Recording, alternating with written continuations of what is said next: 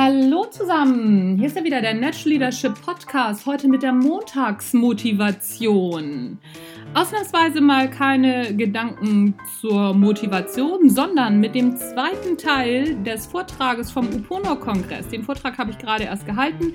Das Thema ist Zuhören, öfter mal die Klappe halten. Den ersten Teil dieses Vortrags findest du in der Folge vorher, also in der Sonntagsfolge. So, und dann fange ich auch gleich mal an mit dem zweiten Vortragsteil. Zuhören ist anstrengend. Während der durchschnittliche Erwachsene so circa 200 Wörter pro Minute sprechen kann, Schnellsprecher wie ich bringe es dann auch mal auf 300 Wörter pro Minute, kann man so rund 500 Wörter bis 600, 700 Wörter in der Minute hören bzw. verarbeiten. In der Rechnung scheint der liebe Gott ganz offensichtlich einen Fehler gemacht zu haben. Denn wo sind denn diese 300 Wörter Differenz geblieben? Ja, es ist relativ einfach. Da wir ja in, in Bildern zwar denken, aber wir beschreiben uns diese Bilder mit Wörtern. Und diese Wörter nutzt unser Gehirn dann, das sind die restlichen 300 Wörter, um über das Gesagte nachzudenken. Oder eben auch nicht. Wenn es langweilig wird, dann geht es auf Gedankenwanderschaft. Und wenn wir Pech haben, dann nimmt es die 200 Wörter Kapazität, die wir fürs Zuhören brauchen, gleich mit. Manchmal unterbrechen wir dann unser Gegenüber oder wir lassen uns so einfach davontragen und folgen unseren eigenen Gedanken. Das hat jeder schon mal erlebt, auch bei seinen Zuhörern.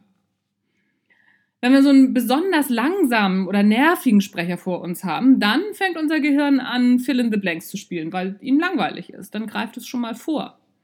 Unser Gehirn ist ja in der Regel sowieso andauernd mit irgendwas beschäftigt. Bei Frauen ja angeblich noch viel schlimmer als bei Männern. Aber auch Männer kennen das Phänomen. Dass ihre Gedanken so davon galoppieren. Ja, beim langweiligen Gesprächspartner oder noch schlimmer, das Gehirn klingt sich einfach aus und macht Pause.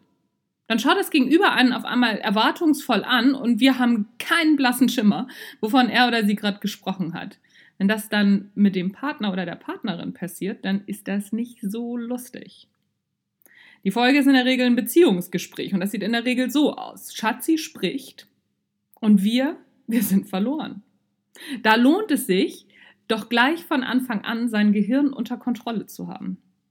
Dazu kann man mal eine kleine Übung machen und zwar eine Minute keine Gedanken, die Zeit auch stoppen. Jetzt werden viele Herren vielleicht sagen, boah, es ist ja einfach, aber zu früh gefreut, ohne einzuschlafen und bei voller Konzentration.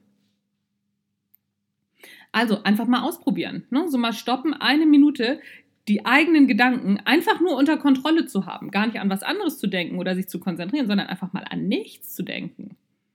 Eine Minute ist dann ganz schön lang, aber unsere Gespräche sind in der Regel länger, speziell wenn sich jemand aufregt.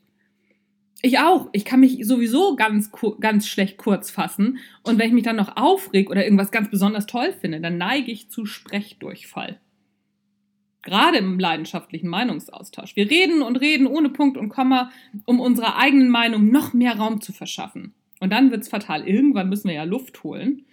Und der andere lauert genau da drauf, um wie mit einem Dolch in diese lebensnotwendige Lücke zu stoßen. Und zack, sind wir zum Zuhören verdammt. Coitus interruptus für unser Gehirn. Schluss mit dem Synapsenorgasmus. Jetzt sind wir wieder dran mit Lauerstellung. Das ist nicht schön. Für beide Seiten nicht. Und Lauerstellung hat nichts mit Kommunikation zu tun.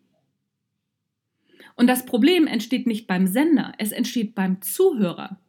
Denn der hört nicht wirklich zu. Er denkt, er hört zu. Was er aber in Wirklichkeit tut, ist seinen eigenen Schlussfolgerungen zu folgen und nicht dem Gespräch. Beziehungsweise darauf zu lauern, dass er endlich wieder mit Sprechen dran ist. Das hat aber mit Zuhören nichts zu tun. Ich gebe zu, das ist auch ein, bei mir eine Achillesferse in Gesprächen. Und mir hat ein Tipp eines ehemaligen, sehr geschätzten Kollegen damals geholfen. Der hat nämlich zu mir gesagt, Anja, wenn du nicht bis zum Ende zuhörst, verpasst du vielleicht was Wesentliches. Oder du verpasst was, was du vorher noch nicht gewusst hast. Und vielleicht bringst du dich um die Lernchance deines Lebens. Das fand ich ja schon mal toll. Aber ah, mein Ego wollte jetzt noch nicht so richtig direkt auf diesen Zug aufspringen. Also habe ich gesagt, ach komm, in mindestens 90 Prozent der Fälle weiß ich doch, wie es ausgeht. Dann hat er mich nur angeguckt und gesagt, ja, das glaube ich schon. Aber die Möglichkeit dass du etwas erfährst, was du noch nicht wusstest, die hast du für immer aufgegeben. Damit hatte er mich. Das war ha, die Möglichkeit, dass ich was erfahre, was ich noch nicht wusste. Die kommt nie wieder. Für ein wirklich gutes Gespräch reicht es nämlich nicht, wenn wir nur darauf lauern, wann wir endlich wieder Sprechdurchfall haben dürfen. Ein gutes Gespräch ist wechselseitiges Zuhören. Natürlich erfordert das am Anfang Geduld und Gedankenkontrolle, klar. Wer sich im Geiste schon mit dem nächsten Argument befasst, der kann nicht zuhören. Er ist ja geistig aus dem Gespräch schon ausgestiegen, ist ja nur bei seinen eigenen Gedanken. Das ist der Grund, warum wir so oft mit einem schalen Beigeschmack oder sogar mit der Gewissheit aus Gesprächen gehen, meine, Gebot, meine Gebotschaft, ja, meine Botschaft ist nicht angekommen. Weil jeder bei seiner eigenen Botschaft bleibt. Wenn wir uns so die aktuelle politische Meinungslandschaft anschauen, dann haben wir ein großes Problem. Niemand hört mehr zu. Warum haben so viele Menschen in einem der reichsten Länder der Erde das Gefühl, abgehängt zu sein, obwohl sie es in der Regel faktisch gar nicht sind? Eigentlich gar kein so neues Phänomen, denn schon Goethe wusste, Gegner glauben uns zu widerlegen, indem sie ihre eigene Meinung wiederholen und auf die unsere nicht achten. Das gilt übrigens für beide Seiten, gerade für die Seite, die sich moralisch überlegen fühlt. Also, dritter Tipp. Erinnere dich an deine gute Kinderstube und höre immer bis zum Ende zu. Zuhören ist meiner Meinung nach der Schlüssel zum Verständnis füreinander und auch der Schlüssel zur Problemlösung. Jeder gute Therapeut weiß das. Das, der Begriff Gesprächstherapie ist eher, eher irreführend. Es müsste Zuhörtherapie heißen, denn das, was Therapeuten tun, ist in der Regel einfach nur zuhören. Aus diesem Bereich stammt übrigens auch die Technik des aktiven Zuhörens. Haben viele sicherlich schon mal gehört.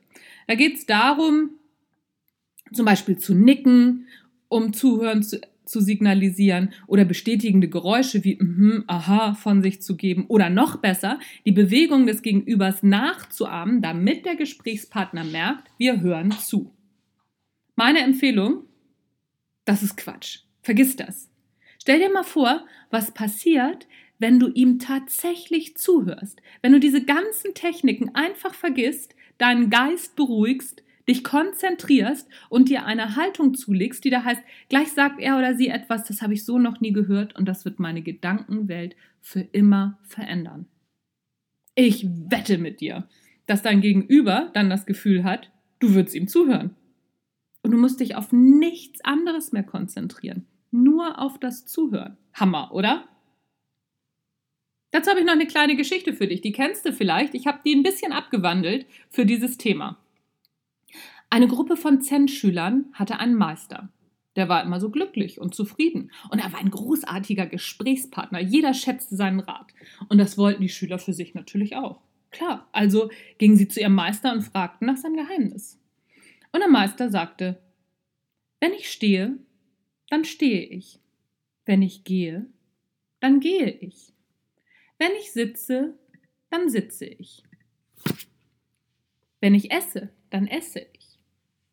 Wenn ich zuhöre, dann höre ich zu.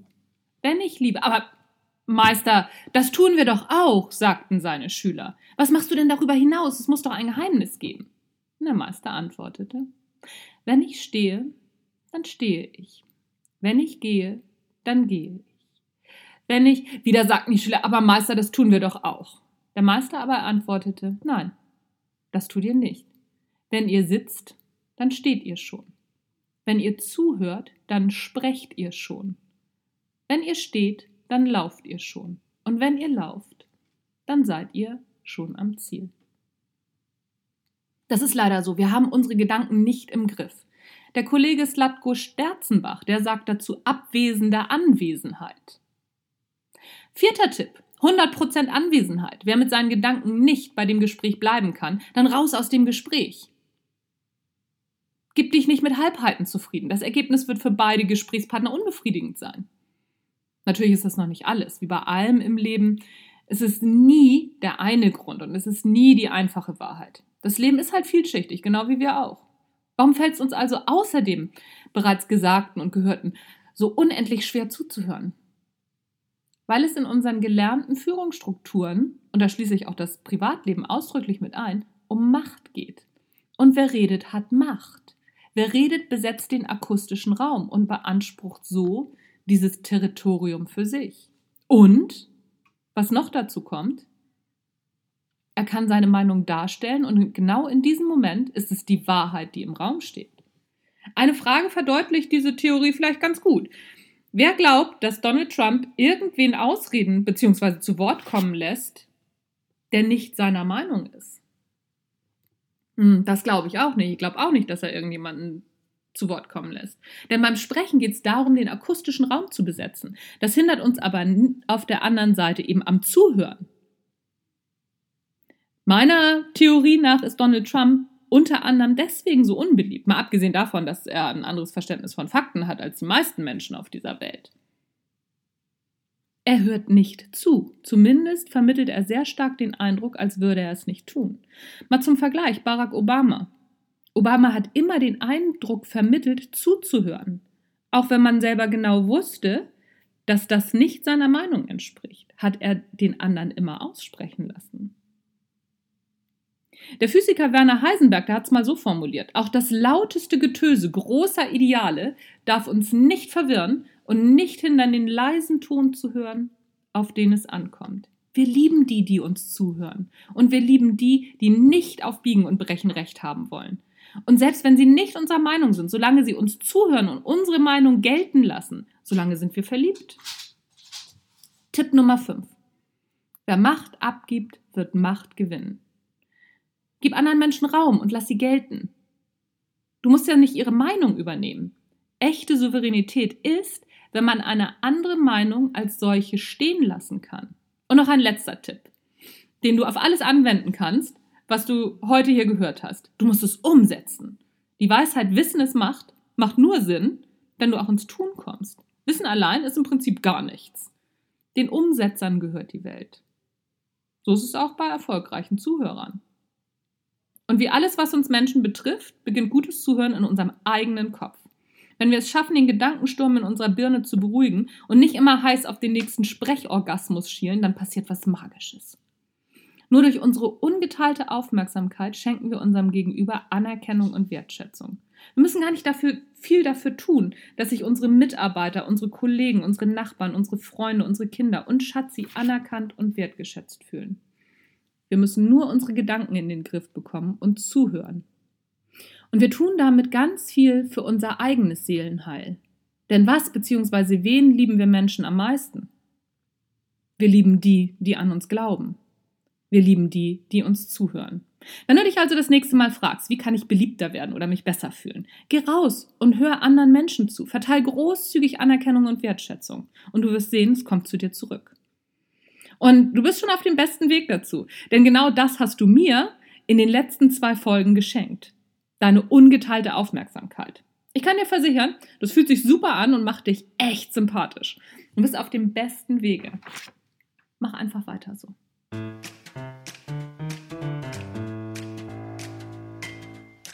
Das war's für heute vom Natural Leadership Podcast. Das war die Montagsmotivation. Heute mal ein bisschen was anderes als ursprünglich gedacht. Aber macht ja nichts. Auch das hat dich hoffentlich weitergebracht. Wenn dir der Natural Leadership Podcast gefallen hat, dann reingehauen, fünf Sterne bei iTunes, ein paar Rezensionen, freue ich mich wie verrückt drüber. Bis zum nächsten Mal. Mein Name ist Anja Niekerken. Tschüss, hab eine gute Woche.